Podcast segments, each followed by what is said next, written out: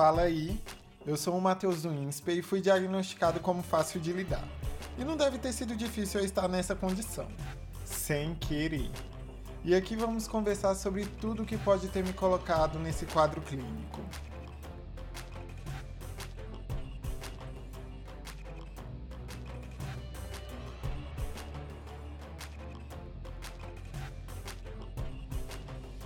Ter passado na UNB foi um dos dias mais felizes da minha vida. E eu acredito que foi um dos meus primeiros sonhos sérios, porque era algo que realmente só dependia de mim. E ao mesmo tempo que isso me dava um medo, também me dava um gás. Eu sou ariano e eu gosto de desafios. E eu vou colocar o meu signo aqui no meio porque eu posso usar isso se eu me definir como místico. Era a minha última tentativa para eu tentar passar na UNB e eu passei. Para mim isso foi um sinal. Era algo para eu realmente estar lá. E não estou minimizando aqui minhas conquistas, mas eu já tinha decidido que se eu não passar, seria trabalhar e pagar uma particular. Fala real.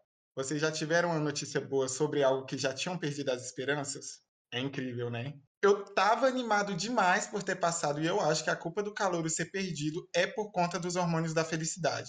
Porque eles estão em alta demais e não faz a gente pensar direito. Para mim, é a única explicação para eles serem tão animados no caos que é a universidade. E sendo bem sincero, minha calorice passou bem rápido quando eu já estava surtando com a situação das minhas matérias e precisando de nota e eu só querendo me divertir. Aquilo foi um balde de água fria para mim. E aí eu acordei. Galera, eu achava que faculdade era que nem American Pie. Mas o que o filme não mostra é que aquele bando de universitário estava quase sendo jubilado. Depois que eu mudei de curso, que eu percebi o quanto que calor era perdido. E foi ali que eu percebi como funcionam as primeiras interações sociais, a galerinha perdida e conversando uns papos nada a ver, e eu vendo que aquilo não fazia parte de mim. Estava muito distante. Mas era porque eu não fazia mais parte daquele ciclo, sabe? E hoje, para conversar um pouco melhor sobre isso, eu estou trazendo meus dois amigos craques em passar em vestibular e que também já estão cansados de calouros, Lui e Romelito. Olha, para facilitar aqui a apresentação, porque é uma parte meio difícil, né? Dá um, dá um nervosismo aí. Eu quero que vocês falem o nome de vocês, os cursos que vocês passaram e o que, que vocês gostam de fazer. Para facilitar, amigo. Tá bom, vou começar, hein? Eu sou Luiz, Luiz Vinícius, de Souza Fernandes, para falar o nome completo. Eu já passei pelos cursos Comunicação Organizacional, Comunicação Social, Habilitação Jornalismo, é, Engenharia Ambiental, Direito. Direito é o meu curso atual e o curso no qual eu estou me formando. Se Deus quiser, me formo mês que vem. E o que eu gosto de fazer? Atualmente eu estou gostando de dormir bastante. Estou bem cansado, final de, de semestre, final de ano é sempre cansativo. Mas gosto de ler, gosto de jogar Playstation, gosto de assistir série. Coisa de, de jovem quase adulto, né? Ou já adulto, não sei. Só quer descansar a cabeça. É isso, é sobre é. isso também. Bom, e aí galera, eu sou o Romeu, eu sou uma daquelas entidades da universidade que era veterano quando você entrou no seu curso e calouro quando você virou veterano. Eu entrei na UNB há nove anos é, e sigo tentando me formar, né? Passei em quatro cursos, é, saindo do ensino médio, eu entrei diretamente na UNB no curso de física. Depois eu consegui passar para engenharia elétrica, achando que seria é, o meu curso. Descobri que não era. Daí, eh, posteriormente saí da UNB e passei na engenharia civil em outro estado. Daí, por conta de alguns, eh, fatores familiares, acabei não indo para esse outro estado, e então passei na engenharia ambiental na UNB. Na engenharia ambiental eu me encontrei, e agora sim eu sinto que vou me formar, finalmente sair da UNB como uma pessoa graduada. Nesse período, é, durante seis anos eu joguei profissionalmente futebol americano e tive alguns outros hobbies. Eu, troco, eu toco bateria. Hoje em dia é, eu faço parte de um motoclube. E, além disso, também faço parte de alguns projetos de extensão. O mais importante deles é a Concreta, que é uma empresa júnior da UNB. Lá na Concreta eu sou gerente de vendas. E é basicamente isso, a minha saga da UNB. eu achei tudo porque, assim, dá para ver realmente humanas e exatas aqui, né? Mas e aí, galera? A universidade é fácil de lidar?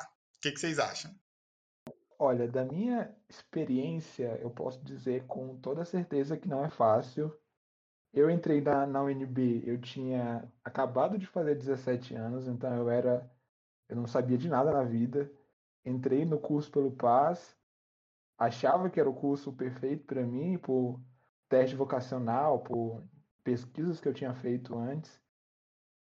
Mas eu acho que na primeira semana eu já percebi que não era, não era fácil. A, a, a universidade, eu acho que a UNB, ela é duplamente mais difícil, assim. Ela tem todo um histórico, né? Não sei se vocês concordam, mas acho que a UNB, ela, ela é uma universidade diferente, assim, e, e ela deixa tudo um pouco mais difícil. Você fazer contatos lá dentro, você se desenvolver pessoalmente, academicamente. Então, são percalços né, que a gente vai passando. Eu acho que hoje, olhando para trás, assim, nesses. Eu nunca fiz as contas, mas eu acho que eu tenho seis anos de UNB, não sei. Um dia eu vou fazer as contas, mas nesse, nesse período que eu passei, passei por esses, esses alguns cursos aí, acho que constatou que ela não é fácil. E não sei se isso é acalentador, se é se é assustador para os futuros UNBeiros, mas acho que vale a pena tentar e tirar essa conclusão por si, por si próprio. Bom, na minha visão, é, depende. Tudo depende de como que você vai entrar na universidade. Se você já tiver escolhido um curso, é, o qual você vai se adequar, o qual você foi feito para esse curso, vai ser incrível. E vai se tornar tudo muito fácil e muito rápido. Eu tenho é, conhecidos meus que se formaram em cursos considerados muito difíceis em três anos e meio e achavam o máximo. Inclusive, um amigo meu que entrou comigo lá em 2012, hoje em dia já está no doutorado e eu ainda estou na graduação. Então, assim, eu acho que vai se tornar muito difícil se você ainda não tiver pensado e realmente se consolidado no que você quer fazer dentro da universidade. Caso você é, já tenha isso sólido na sua cabeça, vai se tornar um caminho mais fácil. Não quer dizer que vai ser fácil, porque acho que nenhum curso, que nem o Luiz falou, nenhum curso na UNB é fácil. Você vai ter percalço, você vai ter alguma matéria ou algum momento do curso que você vai estar super sobrecarregado e vai ser tudo muito complicado, mas quando você está num curso que você sente que você faz parte daquilo mesmo e é o que você quer para você, a força de vontade que faz você seguir esse caminho do curso que você escolheu é muito menos dolorosa. Se torna uma coisa até prazerosa, mesmo nos momentos difíceis.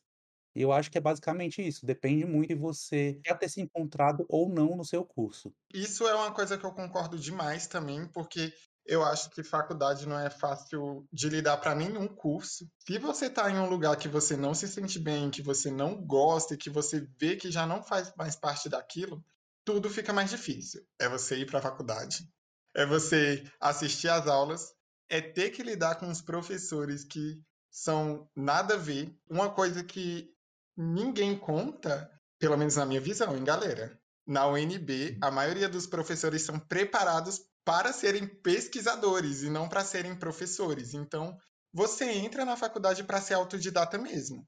Então, essa coisa de achar que faculdade vai ser fácil, que entrou só vai ser festinha, vai ser só fazer a matéria que gosta, pode caindo fora dessa e volta para a realidade, porque não é assim. É muito tenso você estar tá dentro de um curso que você não gosta também, porque você se vê quase que se sacrificando para fazer uma coisa que você não tá afim, mas que você tá obrigada a estar ali para meio que ter o que fazer na vida. Vocês já sentiram isso também? Eu me sentia muito assim, pelo menos em engenharia ambiental. Porque eu já estava em um ponto ali que eu estava me sentindo obrigado a estar tá ali para eu não ficar no ócio, sabe? Para eu não ter nada para fazer. Era basicamente isso. Era por isso que na, no meu finalzinho de ambiental eu já estava já tava capenga, estava difícil a minha situação. Eu concordo em partes, assim, com, com, com essa posição de que até em cursos que, que a gente gosta, assim, matérias que a gente gosta, vai ser 100% prazeroso, né? Eu acho que eu, eu, eu, pelo menos não acho que me encontrei 100% no direito, por exemplo. Não acho que eu tenho uma, uma área de, de preferência 100%, que eu, que, eu, que eu acho que eu vou pesquisar futuramente, me dedicar profissionalmente. E acho que até nas matérias que, que eu, eu gostava de, de estudar, gostava de, de, de assistir as aulas, de participar, tinha um, um, uma dificuldade também, né? Eu acho que, que as dificuldades elas aparecem até nos momentos prazerosos mesmo. E isso que você falou, Matheus, da, da engenharia também senti bastante. Nos, nas últimas semanas, assim, antes do vestibular, eu, eu passei no direito pelo vestibular, né? Eu, eu nem contei isso. Eu passo em Comorg, que é comunicação organizacional, pelo PAS, então bem novinho mesmo, lá de, saí do ensino médio. Eu entro em jornalismo é, pelo Enem, sabe engano, foi meu último Enem que eu fiz, que eu passei para jornalismo. E eu passo para engenharia pelo vestibular e, pelo, e para direito pelo vestibular também. E é, nas últimas semanas é, da, da, da, ambiental eu já estava saturado, assim. E é interessante que você falou sobre tá bem definido aqui, né? Humanas e, e exatas. Para mim, velho, foi, foi, foi muito claro que eu não sou. Ficou muito claro que eu não sou uma pessoa de exatas. Apesar da, da ambiental ter matérias relacionadas à, à, sociedade, à comunidade, assim, principalmente no primeiro semestre, as matérias de, de exatas me ferraram totalmente. E, e, eu me encontrei, assim, nas humanas. Não que eu tenha me encontrado 100%, como eu disse, no direito. É, vale muito a pena, vale muito a pena experimentar e, e participar, desse, ter essa experiência é, pessoalmente, academicamente, profissionalmente, porque é, a UNB ela, ela, abre portas de verdade. E só, só para finalizar também, essa questão do, dos professores pesquisadores, né? A UNB é uma, uma, é uma fábrica de pesquisador que, não sei, não, não tive experiências em outras faculdades, assim, mas a, a, você pesquisa ou pesquisa lá, né? E, às vezes até em detrimento da extensão, em detrimento do, de outras, do outros pés do tripé universitário. Eu acho que a pesquisa é extremamente valorizada na UNB e tem benefícios, mas tem também prejuízos, né? Sim, sim. Mas assim, eu falei sobre essa questão de pesquisa não de uma forma negativa, eu acho muito positiva isso, e é, graças a Deus que a UNB é top na pesquisa. Mas uhum. eu falei de uma forma que se a pessoa estiver entrando achando que vai que os professores vão dar, entregar tudo na mão da pessoa, cara, não caia nessa. Não tem isso, porque a maioria das pessoas que eu vejo e que são meus amigos são mais autodidatas do que qualquer outra coisa. Aprende mais uhum. sozinho, procura sozinho, faz tudo sozinho. E é isso. Professor, basicamente, é a central de tira dúvidas e é só isso. Eu acredito que toda a universidade seja dessa forma também, mas eu só tenho experiência na UNB e eu vejo mais isso na UNB. E pelo menos o que os meus amigos que fazem particular também comentam sobre, eu vejo isso mais forte na UNB. Não se trata só da UNB ser assim. Qualquer universidade federal vai ser assim. Porque, diferente das universidades particulares, das faculdades particulares, nas universidades federais, para os professores serem pesquisadores, para os pesquisadores serem pesquisadores, né? Eles têm que ser professores também. Eles precisam dar aula para poder pesquisar dentro, do, dentro do corpo da, da, universidade, né? Isso é muito bom, traz um, um viés de, de, pesquisa associada a ensino, porém, é, isso é muito ruim quando o professor ele não é capacitado ou não tem vontade de ser professor, entendeu? Então, tem muitos professores que eles estão ali dando aula para a gente só porque eles querem pesquisar. E acabam que dão uma aula que não tem uma qualidade boa porque eles não estão afim de fazer isso. O que eles estão afim de fazer é de pesquisar. Eu acho que talvez dentro das universidades federais, se tivesse alguma forma de separar e colocar alguma, algum retorno financeiro para a universidade é, de uma forma que os pesquisadores fossem só pesquisadores e professores fossem só professores e, e quem quisesse exercer as duas áreas teria essa liberdade, é, talvez fosse melhor, né? É, porque seria massa, sim, seria porque acho massa. que a maior dificuldade é essa, porque tem professores que eles são eu vou, eu vou pegar exemplos que aconteceram comigo. Eu tenho um professor é, que eu já passei por ele que ele era muito graduado, muito graduado. E aí você pega um professor que tem, sei lá, três doutorados, dois pós-doutorados, que dá aula para doutorado lá na Rússia e bota ele para é, dar uma aula introdutória de curso de graduação básico, sacou? É, é muito complicado. Eu tive um professor super graduado que passa é, seis meses no Brasil, seis meses na Rússia todo ano, que colocaram ele para dar Química Geral Teórica, curso introdutório para calouro, que acabou de sair do ensino médio. Nossa! Então é complicado. E, isso foi o um pavor. Gente, Romeu, você puxou esse gancho. Eu, eu tenho que falar daqui. Esse professor, galerinha do canal aqui que tá ouvindo, nós três passamos por ele. É, é o você sabe quem? É aquele que não pode ser nomeado? Eu é acho que ele se encaixa nesse, nesse, nessa, no, nessa, é, como nessa personagem também, mas não era dele que eu tava falando não. Ah, tudo bem. Não, mas então pode continuar. Pode não, continuar. mas ele se, ele se encaixa. Eu acho que você poderia comentar dele sim. Sim. Gente, o meu surto, o meu surto do primeiro semestre também foi ele. Ele fez parte disso tudo. E para mim, galera, é, a gente já tinha feito a primeira prova já. e nessa primeira. Aquele que começa com G, amigo. Não tem como falar aqui o nome. E você lembra. Você lembra dele. É o que começa com G, Esse né, mesmo. Romeu? Caraca. A primeira prova, se eu não me engano dele, eu tirei tipo 3,5, 4, uma coisa assim. E aí ele só dava, só dava três provas. Beleza.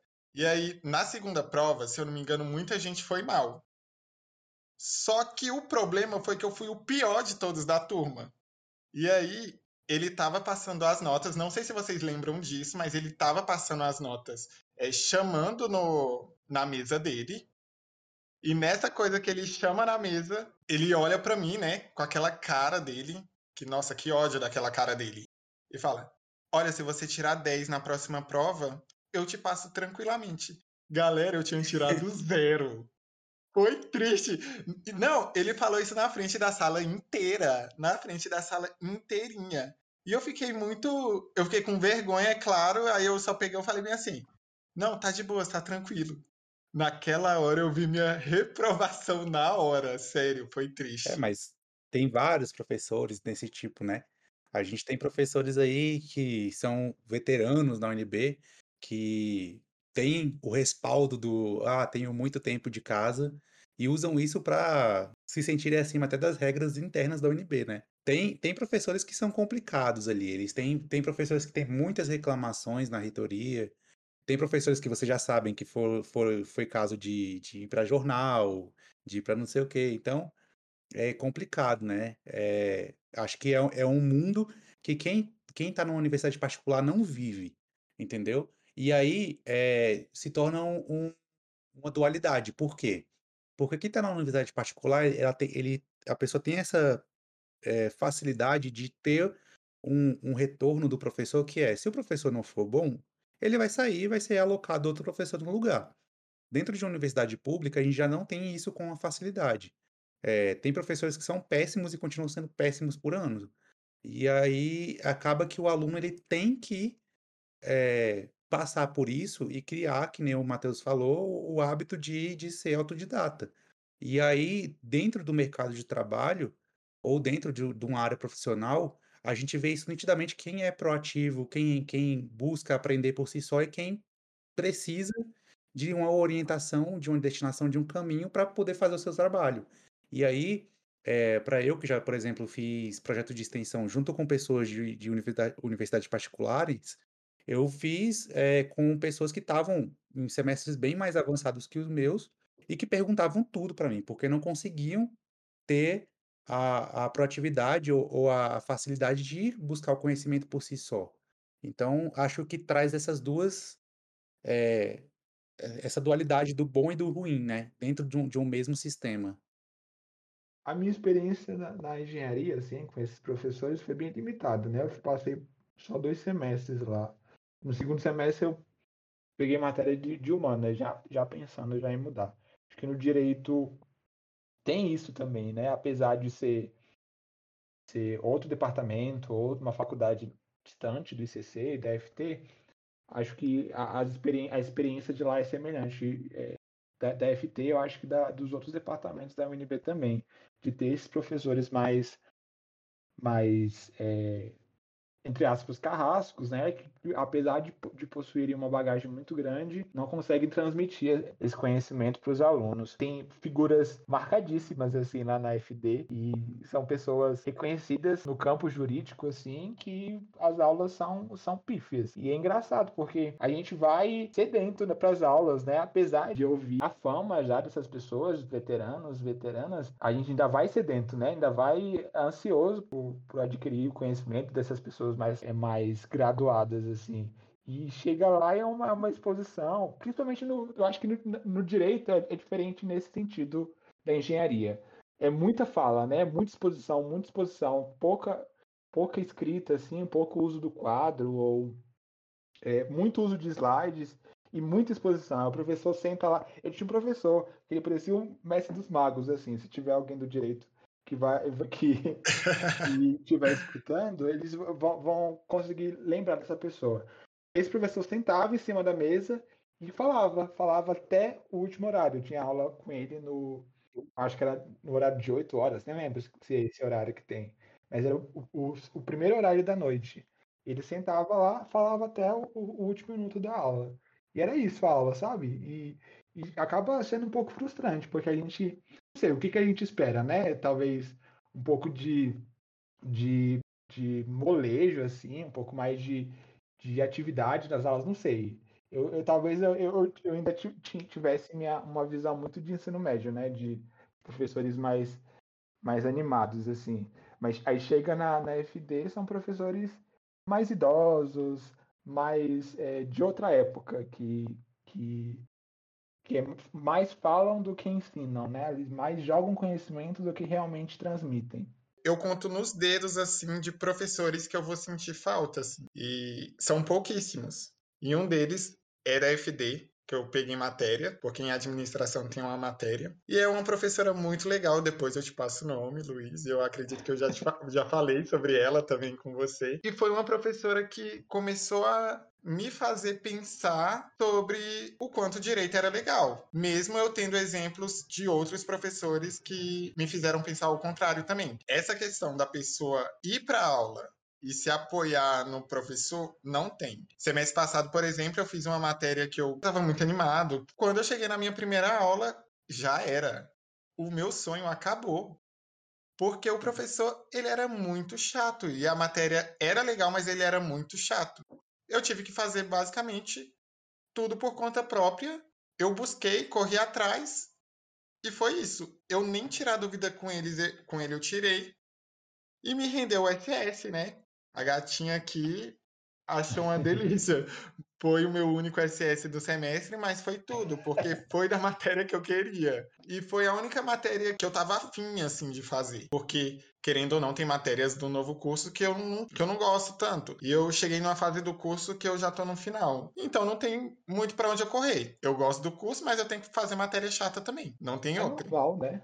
É normal, eu acho que. Matérias que você gosta e matérias que você não, não gosta tanto, assim. E é de boa. E tem o fator também de que nem sempre um, um professor incrível vai resultar em, um, em uma nota incrível sua, né? Às vezes é, tem um professor que acho que vocês talvez tenham escutado falar dele, porque é uma matéria introdutória da engenharia, acho que nós três pegamos, é, primeiro semestre, que ele é um, é um dos 50 maiores algebristas do mundo, e a aula dele é incrível, ele é uma pessoa incrível, um pai para ensinar, acho que é um dos melhores professores que já passaram na minha vida, de longe, assim, disparado.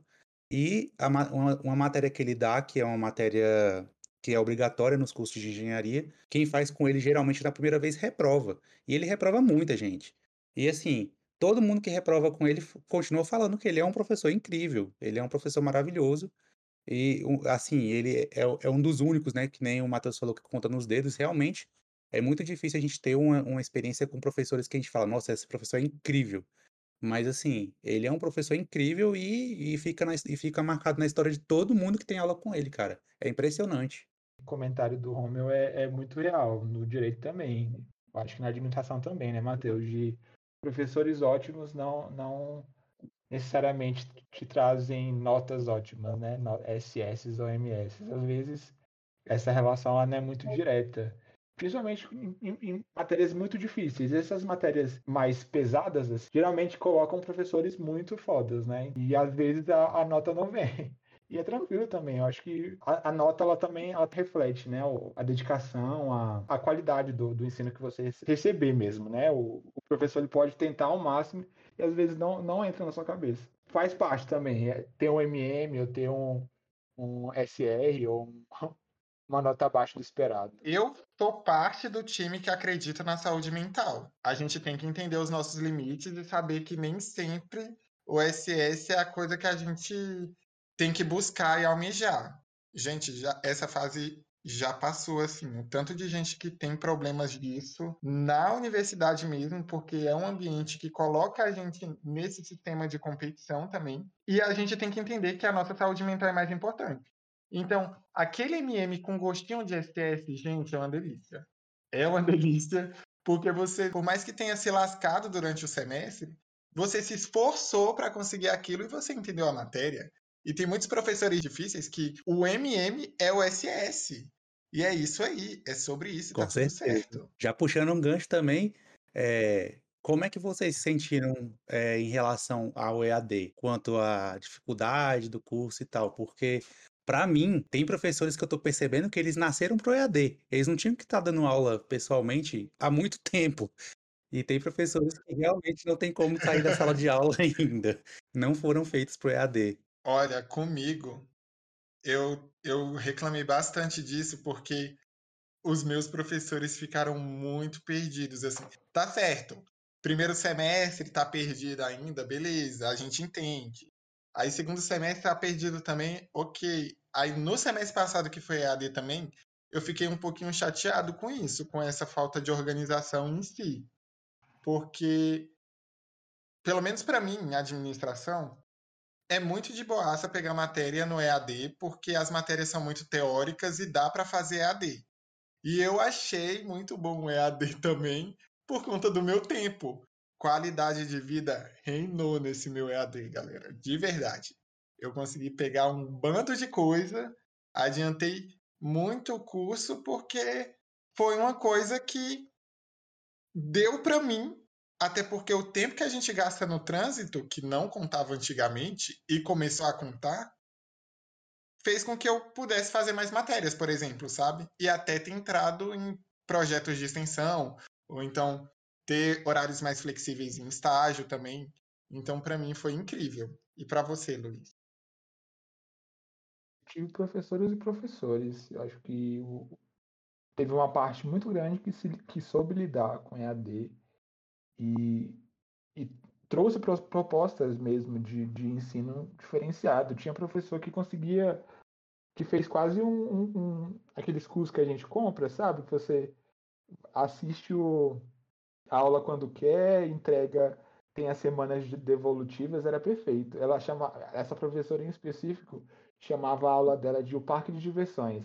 A gente entrava no Aprender 3 e assistia as aulas na ordem que quisesse, fazia as atividades quando bem entendesse, só tinha que entregar nas datas que ela estipulava lá. Era, era isso. Eu acho que, que, eu, que eu me dei muito bem, porque tinha semana que não dava para assistir a aula no horário da aula, né? No horário que eu me matriculei. Aí eu, eu ia no final de semana e assistia os vídeos que estavam acumulados e tal.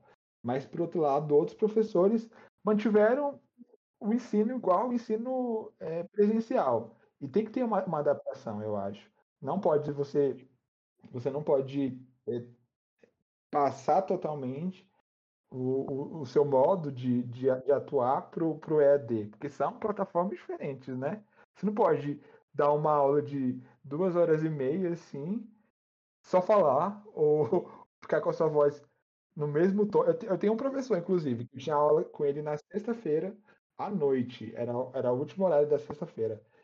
Eram dois horários. Ele passava da, de 19 até o fim da noite, falando no mesmo tom, sem slide, só a cara dele no, no, no Teams, assim. Então era uma tristeza. A tortura, que... você já estava no inferno já, e era isso. No... Imagina, sexta-feira eu querendo relaxar numa sexta, né? Sexta e tinha que assistir esse, esse modelo. Mas eu concordo com o Matheus. Acho que o, permitiu muitas coisas, né?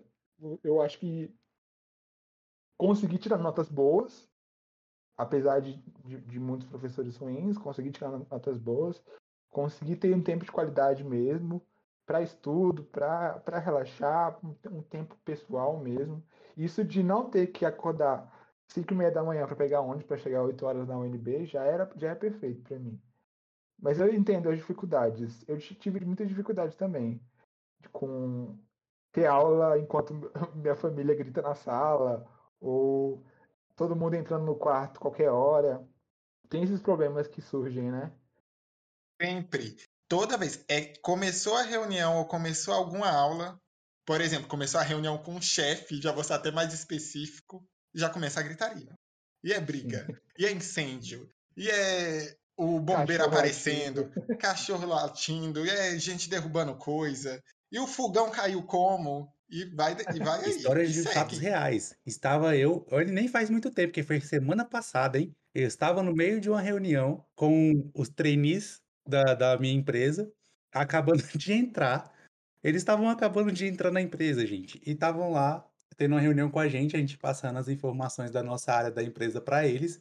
E do nada, do nada, eu escuto um barulho no quintal da minha casa muito grande. E eu falei: "Que que é isto?" Vai lá eu, dou aquela pequena disfarçada, desligada de câmera, tipo, vou beber uma água e vou olhar na janela. Quando eu olho na janela, tem uma capivara presa num negócio no meu quintal.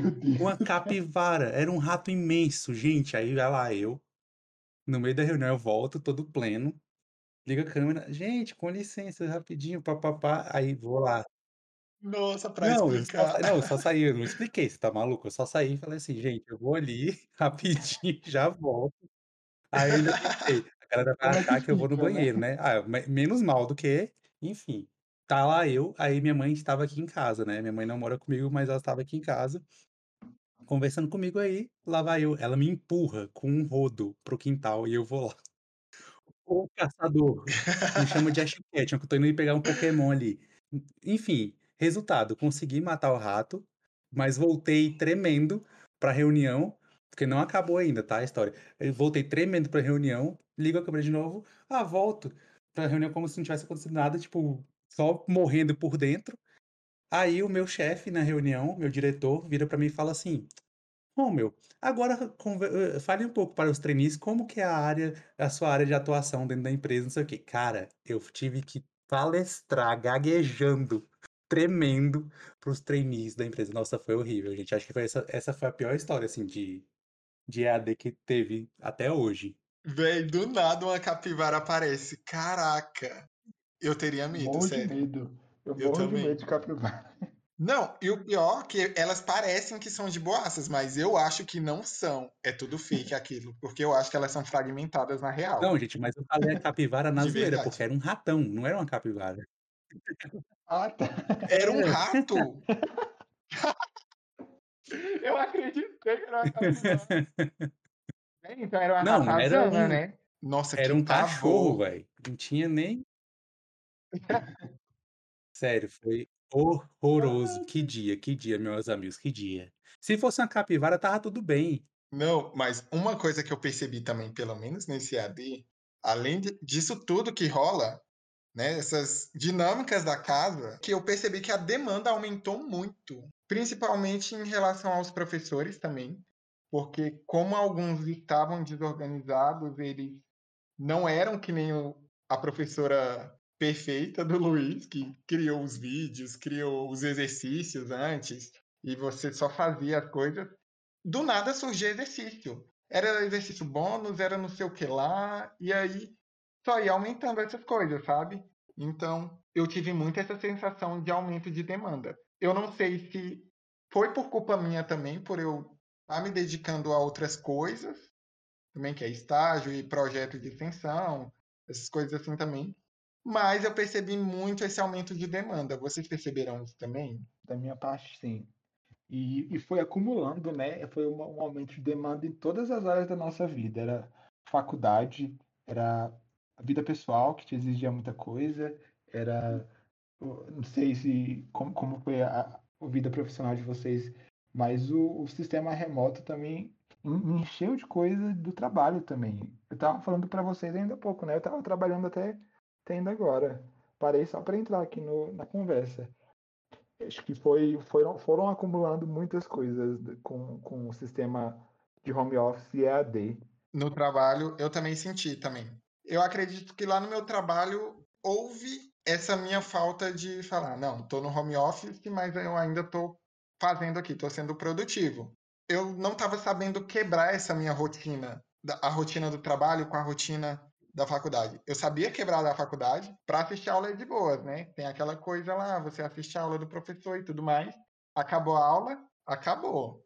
Mas aí quando é o trabalho era diferente, porque não tinha aquela questão de você estar tá no vídeo com a pessoa trabalhando. Pelo menos na minha cabeça, não havia essa quebra da rotina do trabalho. Aí, muitas vezes, algumas vezes, eu já trabalhei a mais do que eu deveria trabalhar. Então, aconteceu isso também comigo. Nossa, olha, eu não sei dizer até onde é a culpa do modelo ou até onde a culpa é minha, sabe? Porque quando começou o EAD, não sei, é, veio uma muriçoca assim, me picou e falou, e, implementou a ideia de, em mim que eu era o megamente, o super-homem do, do EAD, entendeu? E eu comecei a pegar demanda atrás de demanda e, tipo, um monte de coisa e fazer tudo ao mesmo tempo. Então acabou que meu primeiro ano de EAD inteiro fui eu sendo cinco pessoas no tempo de uma só sabe? Além de. Bem fragmentado, não. né? Você desenvolveu personalidades e conseguiu louco, produzir. Gente, louco. louco ao ponto da, da, da, minha mãe, que a minha mãe é super workaholic, sabe? E ela chegar para mim e falar assim: Ô, Romeu, você não acha que você tá pegando coisa demais, não? E, tipo, a minha mãe é uma das pessoas mais workaholic que eu conheço, assim, na vida. E eu, tipo assim, não, tá tranquilo, não sei o quê, mas não tava tranquilo.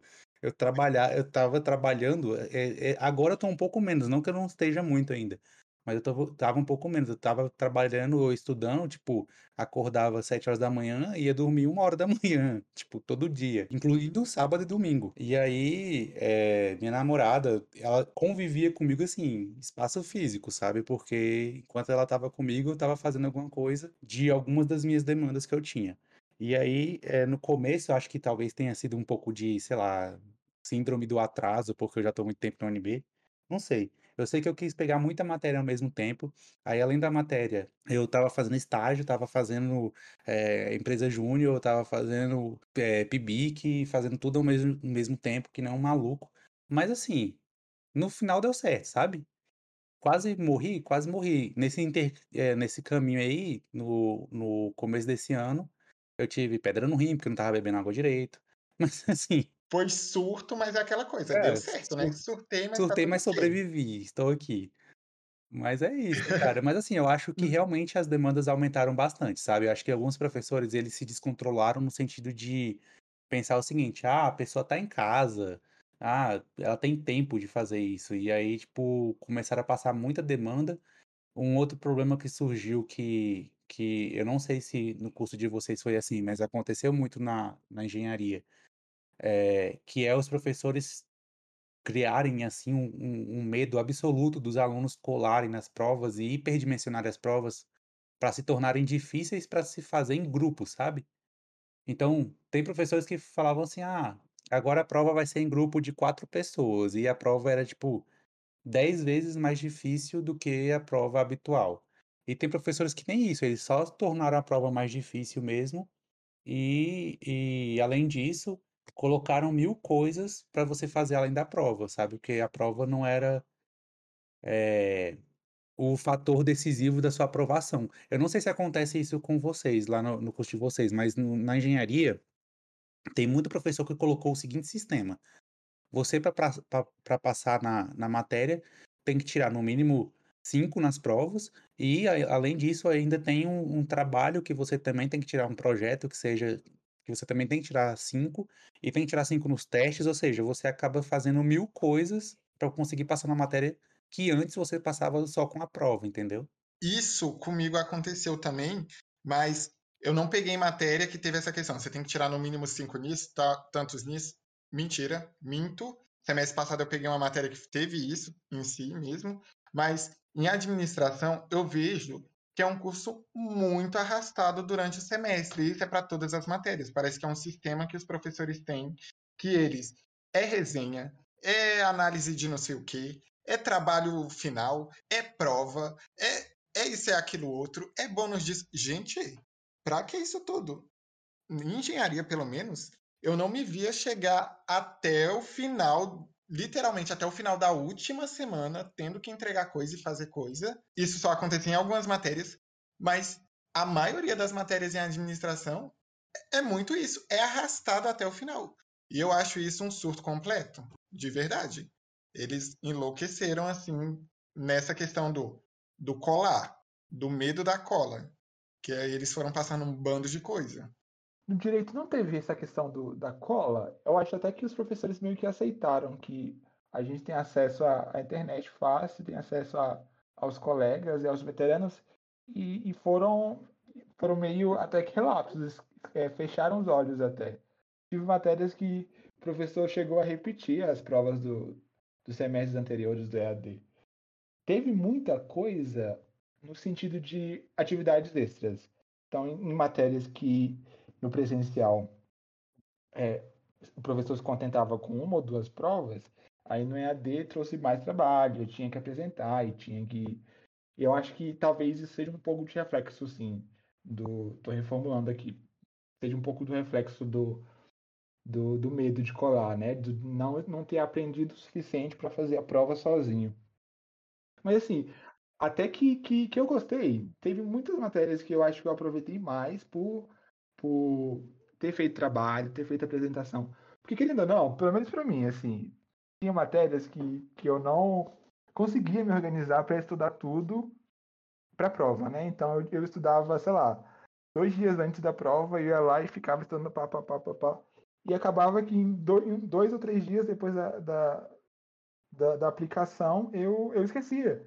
E, e com o, o, o EAD, eu consegui desenvolver um caderno de de anotação e, e me dedicar mais, assim. Acho que teve esse benefício por um lado também, apesar de, de, de fato ter aumentado exponencialmente o, a diversidade de atividades. Mas uma coisa que o Romeu falou, e eu até fiquei pensando aqui agora sobre isso, foi essa questão que ele disse que ele não sabia se foi culpa dele ter feito essa alta demanda ou se foi culpa de externo. Mas eu acredito que pelo menos para mim, estar EAD, estar em casa, me deu muito esse sentimento de atraso também. Inclusive, eu tive umas crises por conta disso, porque eu estava me vendo sendo uma pessoa mega produtiva, mas ao mesmo tempo eu não estava me vendo produtivo. E com isso eu pegava mais coisas para fazer para eu me sentir mais produtivo. E eu acredito que isso foi por conta da quebra de rotina, que eu sempre estava em casa, então literalmente tinha aquela rotina de tomar banho para ir para a faculdade, e aí da faculdade vai fazer tal coisa, e aí depois volta para casa. Então, eu conseguia me organizar no dia. Por eu fazer isso, eu sentia que eu estava sendo produtivo para a sociedade. E aí veio tudo no EAD que me fez ficar pensando se eu estava sendo produtivo ou não por eu estar em casa. Porque até então eu, pensando assim, eu, eu pensava que estar em casa era como se fosse um luxo. Mas não era, né? Era uma coisa que o quarto virou escritório, tudo acontecia dentro do quarto e ao mesmo tempo que era o escritório, era, era o quarto, então houve esse não saber uhum. desligar. Antigamente eu não via dessa forma, mas de uns tempos para cá eu vim pensando sobre essa questão da rotina mesmo e querendo ou não, é importante ter essa quebra porque eu mesmo eu não estava me sentindo produtivo, sabe? Eu acabei caindo nesse golpe que você também caiu, Romeu, que foi ter a pessoa mais produtiva do mundo e acabar, sei lá, turtando também por conta de tudo. E era eu tive isso. que trabalhar muito na minha cabeça para entender é justamente o que você falou, Matheus, que a, a relação casa-escritório ser a mesma coisa, muitas vezes foi prejudicial, porque eu tive que trabalhar muito no, no, sentido de entender que tem momentos que eu vou estar no meu escritório, que também é minha casa, que eu não tenho que estar trabalhando. Porque se tornou um hábito meu, por eu estar no meu escritório é, trabalhando, achar que todos os momentos eu tinha que estar trabalhando. Então, se eu sentava no sofá para assistir um seriado, eu ficava pensando, nossa, eu tô aqui fazendo nada, né? Devia estar tá fazendo alguma coisa útil. Aí vai lá, para de ver seriado, para de sei o quê, começa a trabalhar sábado, começa a trabalhar domingo, começa a não ter hora mais para trabalhar, então é 10 horas da noite, é meia-noite.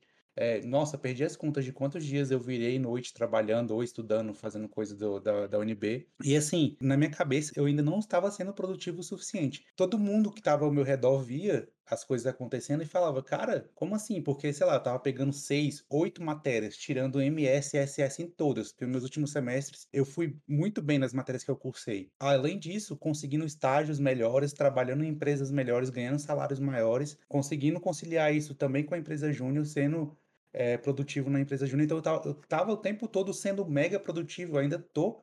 E mesmo assim, fica a minha cabeça me cobrando de tipo, ah, você não tá sendo produtivo o suficiente. Sendo que eu nunca fui tão produtivo assim, sabe? Em momentos anteriores eu nem me cobrava tanto assim, mas acho que teve muito essa relação de da nossa casa se, se tornar o nosso ambiente de trabalho e aí a gente perder a noção de diferenciar momento de lazer com momento de trabalho, sabe? Eu não sei se aconteceu isso com vocês, mas comigo foi muito, e foi um trabalho. Até hoje eu, eu, eu fico, eu tenho que trabalhar muito na minha mente para entender que eu estar em casa não significa que eu tenho que estar trabalhando, sabe? Quando a gente voltava para casa, a gente sempre pensava: ah, vou tomar banho, eu vou deitar no sofá, vou ficar vendo alguma coisa, vou descansar. Aí agora, por não ter essa volta para casa, a gente começa a ficar pensando sobre isso e às vezes a gente pensa errado e começa a trabalhar quando era para a gente estar descansando. É, isso aconteceu comigo e eu tô até que eu consegui quebrar isso de uns tempos para cá. Houve essa quebra e essa quebra ela começou quando eu recebi o computador do, do escritório onde eu estou trabalhando agora, onde eu estou estagiando agora. E aí que eu comecei a diferenciar o que, que era o profissional e o que, que era o pessoal, sabe? Porque antes eu usava o meu computador, então eu ficava meio que preso naquilo. Tá tudo junto, o profissional e o pessoal junto em um mesmo computador, mas não. Aí, a partir do momento que houve essa primeira quebra, assim, para mim, eu comecei a pensar sobre, porque na hora que o trabalho era para finalizar para mim, naquele momento ali eu sei que eu teria que fechar a tela dele. Então houve isso para mim, pelo menos, sabe? Claro que algumas vezes passou momentos que eu tive que fazer a mais assim, mas isso foi uma coisa que eu fico pensando muito sobre essa questão de eu estou sendo produtivo ou não. E me vem muito isso na minha cabeça, pelo menos, é. sabe? Mas é uma coisa que eu estou trabalhando ainda também. Pra mim, eu tô totalmente é um trabalhando trabalho. isso ainda, porque ainda, ainda trabalho muito, ainda e ainda trabalho em horários totalmente diferentes do que eu deveria trabalhar somente, entendeu? E além disso, eu ainda trouxe e, e montei uma academia em casa. Então, acaba que tudo é em casa. E eu acho que quando a gente estava presencial, o ambiente e o, e o sistema do presencial te induzia a um descanso, mesmo quando você estava surtado. Porque, por exemplo, a gente saía de uma aula, a gente ia para o CA. No CA não, não tinha como estudar. A gente conversava, a gente se divertia, a gente ria, descansava. É... Ou então, chegava numa quinta-feira, numa sexta-feira, o pessoal, ô, oh, vamos pro PDS, vamos pro barra, vamos não sei o que. Então, você era induzido a um descanso, entendeu? E hoje em dia não tem mais isso, porque ninguém vai pro bar, ninguém não tem mais CA. Então, acho que isso teve, teve essa alteração também, sabe? Eu não tinha pensado dessa forma, mas isso é bem real. E acho que é interessante também a gente, nessa linha que vocês comentaram, criar meio que rituais, né? No, no nosso dia a dia. Tem uma amiga que ela, que ela sugeriu isso. Eu, eu tô com. Me senti totalmente contemplado com as falas de vocês. E ela, eu comentando isso com ela, ela dizia que ela criava mini rituais diários para fazer esse, esses momentos, para ter esses momentos de quebra mesmo. E quando mudava, por exemplo, do, da vida pessoal para a vida acadêmica, ela ia lá e trocava de roupa, ou ela lavava o rosto e fazia algo, algo X para ter realmente essa, essa distinção entre o, o que é pessoal e o que é acadêmico, o que é pessoal e o que é, o que é profissional. Infelizmente, no, no meu caso, eu não, não tenho conseguido isso, né? Eu vou tomar banho já tarde, assim, da, da noite, vou jantar já tarde, porque às vezes as atividades cobram tanto que você não consegue nem mesmo ter esses, esses momentos de, de mudança, né? Que são, que são realmente importantes para a gente começar a diferenciar o que é trabalho, o que é vida e não, não se cobrar tanto mesmo. Eu digo isso meio que da boca para fora, porque eu realmente não, não consigo ainda utilizar na minha vida pessoal.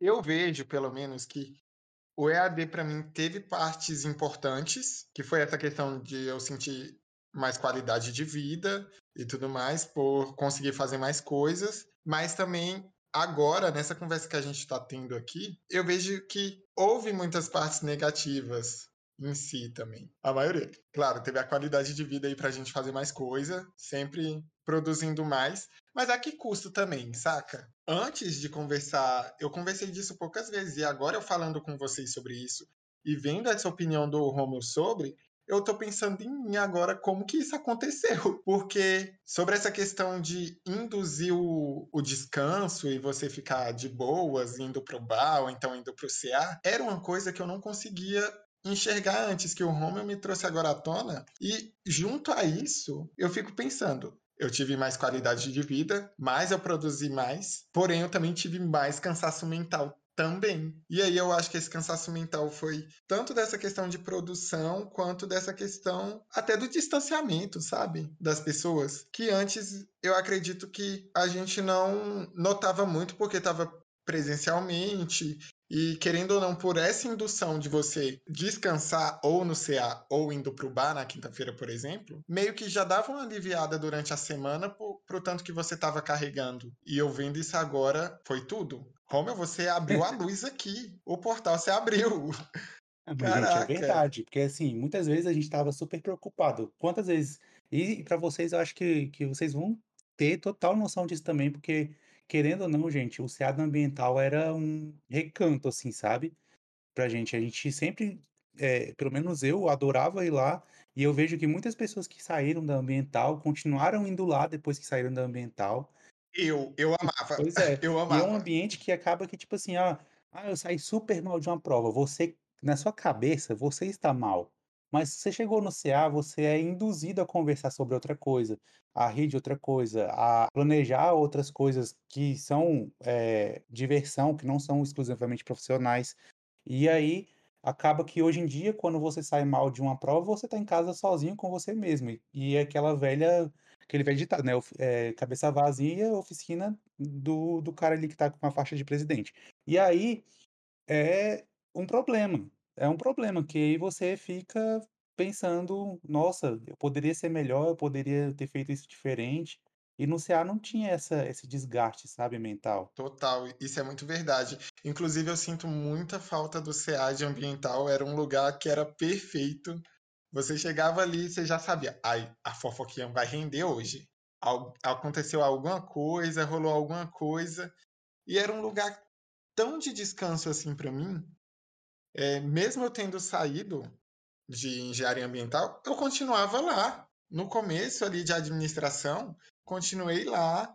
Claro que o meu tempo ficou mais reduzido e eu fui parando de ir, mas é um lugar que eu sinto muita falta.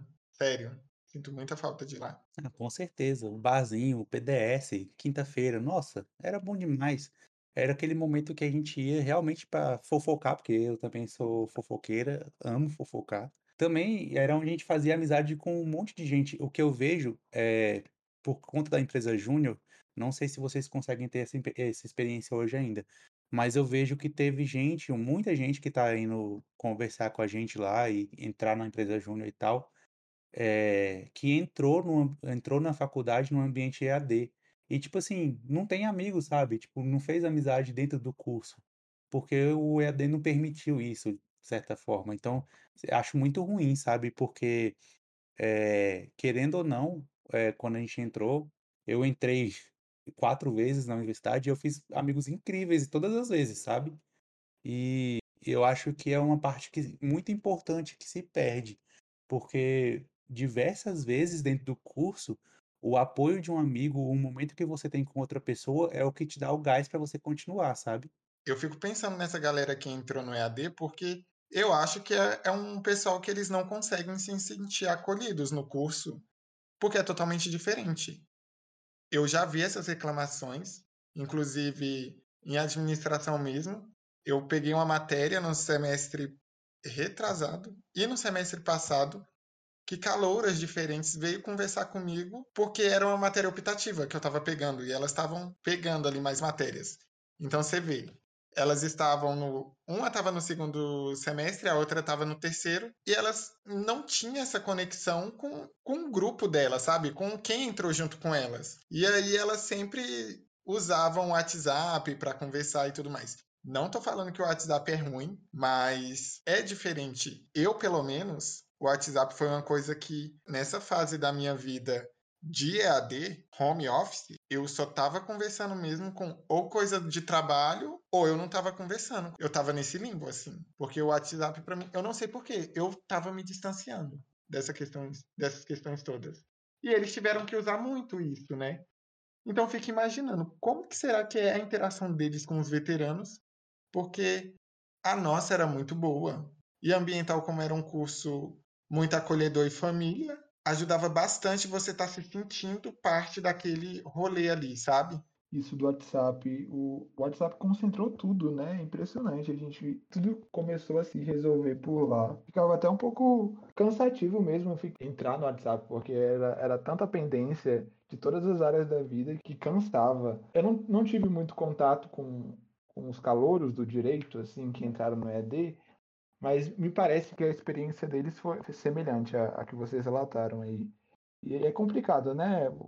Tem toda uma, uma mística mesmo quando a gente entra na UNB, na faculdade, que acaba sendo quebrado com esse com EAD, com, com esse, esse distanciamento todo, né? E é difícil. Deve ter sido uma barra para eles e quando voltar vai ser uma festa para todo mundo, porque aí realmente vão, vão ter uma sensação de pertencimento a, ao espaço físico da, da faculdade. Com certeza. E muita coisa se perde, né? A vivência do, do centro acadêmico, do, presencialmente falando, é a vivência do, querendo ou não, das festas, da FAO, do Happy Hour, é, bar, PDS, é, até mesmo os trotes, é, se perde um monte de vivência que a gente teve e a gente fica pensando, poxa, mas aquilo foi assim, aquilo foi legal, aquilo nem tanto, e a pessoa não vai ter, não vai ter nada disso, sabe? Porque tem, se vocês pararem para pensar, as pessoas que entraram lá no, no, no primeiro semestre de, de ensino remoto, elas tiveram, tipo, uma semana de aula presencial e começaram o ensino remoto.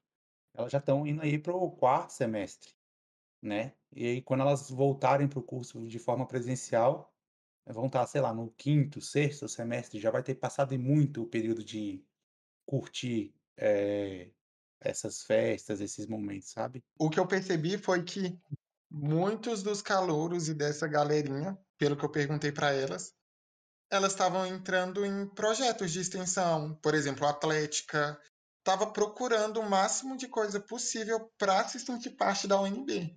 E uma delas, ela, ela pegou e falou que ela nunca tinha pisado na UNB e ela achava até estranho estar tá tendo aula em um lugar onde ela nunca tinha pisado era meio diferente na cabeça dela e que ela tinha, ela disse ainda que parecia que não era real, sabe? Então isso é bem louco. É muito louco. Como que você tá no lugar e você não tá se sentindo parte desse lugar? É meio controverso, né? Dá um bug mental. Não, e, e não e não conseguir ter tirar aquele cochilinho naquele sofá sentado por 280 pessoas antes, com cheirinho de ácaro, Ai, gente, eu sou uma pessoa apaixonada na UNB, não posso falar. Nossa, e no Ceada Ambiental ainda tinha PlayStation, hein, Luiz? É, tinha é. PlayStation. Nossa, era incrível. E quando rolou Copa do Mundo, e tava lá a galera vendo, vendo já viu a Olimpíada, já viu Copa do Mundo, já viu tudo. E tudo rolava naquele CA. Era incrível. Sério. Nossa, saudade. Vai deixar. Vai, de, vai fazer falta, viu? Eu não sei se quando eu voltar, eu não sei se eu vou conseguir voltar pro pro CEADA ambiental mais, porque não sei como é que vai ficar para os próximos semestres, né? Pelo menos o próximo vai ser AD de novo. E aí eu não sei se o semestre seguinte vai, vai voltar, não sei como é que anda isso, vocês sabem? Pois é, semestre que vem algumas matérias vão ser, vão ter as provas presenciais, né? E algumas, quase todas laboratório, é, vão ser totalmente presencial. Mas assim, CA, é, essas salas de uso comum de projeto de extensão e tal, ainda não vão estar liberadas, né? Então, então não vai é, acontecer. essa vivência mesmo eu não vou ter, porque eu me formo no próximo semestre, né? Então essa vivência comigo tá É, comigo eu tô na mesma vibe também. De verdade. Mas, galerinha. Nem eu... colação vou ter. É, eita, e a colação mesmo, hein, galera? Vai ter isso também, que não vai ser no YouTube. É, ué. Mas, galerinha, eu amei nossa conversa, adorei essa conversinha aqui de universitários cansados de EAD. Foi incrível. Mas chegou a hora que é para vocês compartilharem coisas que vocês acharam interessantes ou que vocês viram, ouviram, fizeram, não sei, compraram, vestiram. O que, que vocês gostariam de compartilhar aqui agora? Hum, vou pensar. Eu acho que nessa última Black Friday eu não comprei quase nada. E, mas eu, eu tenho tentado assistir coisas diferentes nesse período. Hum, não consigo indicar nada agora, talvez Midnight, Midnight Gospel é um desenho da Netflix muito legal. Fica aí a sugestão. De leitura, tô lendo José Saramago, um livraço dele. Fica a sugestão também desse autor perfeito. E gostei muito, amigo, de participar desse, desse encontro aqui. Foi muito legal ouvir vocês e compartilhar essa, essas, essas experiências. Foi incrível. Midnight Gospel é muito legal. Quem for assistir já se prepara para a reflexão, porque você vai viajar nessa reflexão que é incrível. E é muito bacana o desenho, é tão bem desenhadinho. Eu gosto bastante. e você, Romelito, o que, que você gostaria de compartilhar? Gente, olha, eu acho que tem um livro do Tim Ferriss que chama Trabalhe quatro horas por semana. Esse livro ele devia ser obrigatório para todo mundo do home office. Todo mundo. É, eu acho que é, ele, ele te, te traz uma realidade de, de autogestão, gestão de tempo, né? Que é muito, muito, muito boa. Eu acho que, assim, procurem é, sobre gestão de tempo, procurem é, fazer cursos, aproveitem que vocês estão em casa, tem várias plataformas que vocês conseguem fazer cursos das áreas de vocês e, e implementar assim, no, seu, no seu currículo e te trazer é, maiores oportunidades aí no mercado de trabalho. A gente sabe que o mercado de trabalho agora aí no, nesse período está bem, bem difícil, bem complicado. Então, aproveitar esse tempo que você tem um pouquinho a mais, assim, é, para fazer cursos que você gosta. Não, não precisa ser coisa assim, meramente de ah, vou aprender um software. Não, aprende alguma coisa que você. Autogestão, gestão de tempo. Também tem outro livro que chama Criatividade SA, do Ed Catmull. Não sei se pronuncia assim, que é muito bom também.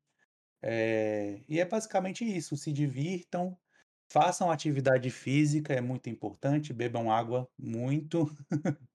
e é basicamente isso. Tentem, tentem aproveitar o tempinho a mais que vocês têm, porque quando a gente voltar para o presencial é, você já vai, tá, vai ser uma pessoa de destaque no mercado de trabalho. E tem que preparar a bateria social também, viu, galerinha? Porque a gente está muito acostumado a viver só com os nossos, só com quem é da família ali, que a gente não entende muito bem que quando vai para fora e vê muita gente, a bateria social vai de do 100 para zero bem assim, rapidinho. Mas eu vou compartilhar uma série que eu tô assistindo e eu tô gostando bastante. Ela é da Amazon e ela se chama A Roda do Tempo. A série é muito bacana. Eu só comecei a ver ela, mas eu já vejo que vai ser uma série que eu vou acompanhar até o É final. Porque eu gostei. Incrível, eu tô vendo Sim. É muito boa, é muito boa. Eu tô gostando bastante. E se vocês puderem ver também, pode assistir, que vai ser muito bacana. E tem outra coisa também, galerinha, aqui vocês podem compartilhar os seus arrobas e projetos que vocês estão fazendo parte, assim, que vocês gostariam de compartilhar, algum projetinho pessoal. Vocês gostariam de compartilhar o arroba de vocês? Posso compartilhar, eu sou meio low profile assim, não posto muita coisa. Tô meio afastado das redes sociais, mas o meu arroba é, é Luiz com Z, VSF, o meu Twitter também faz tempo que eu não uso.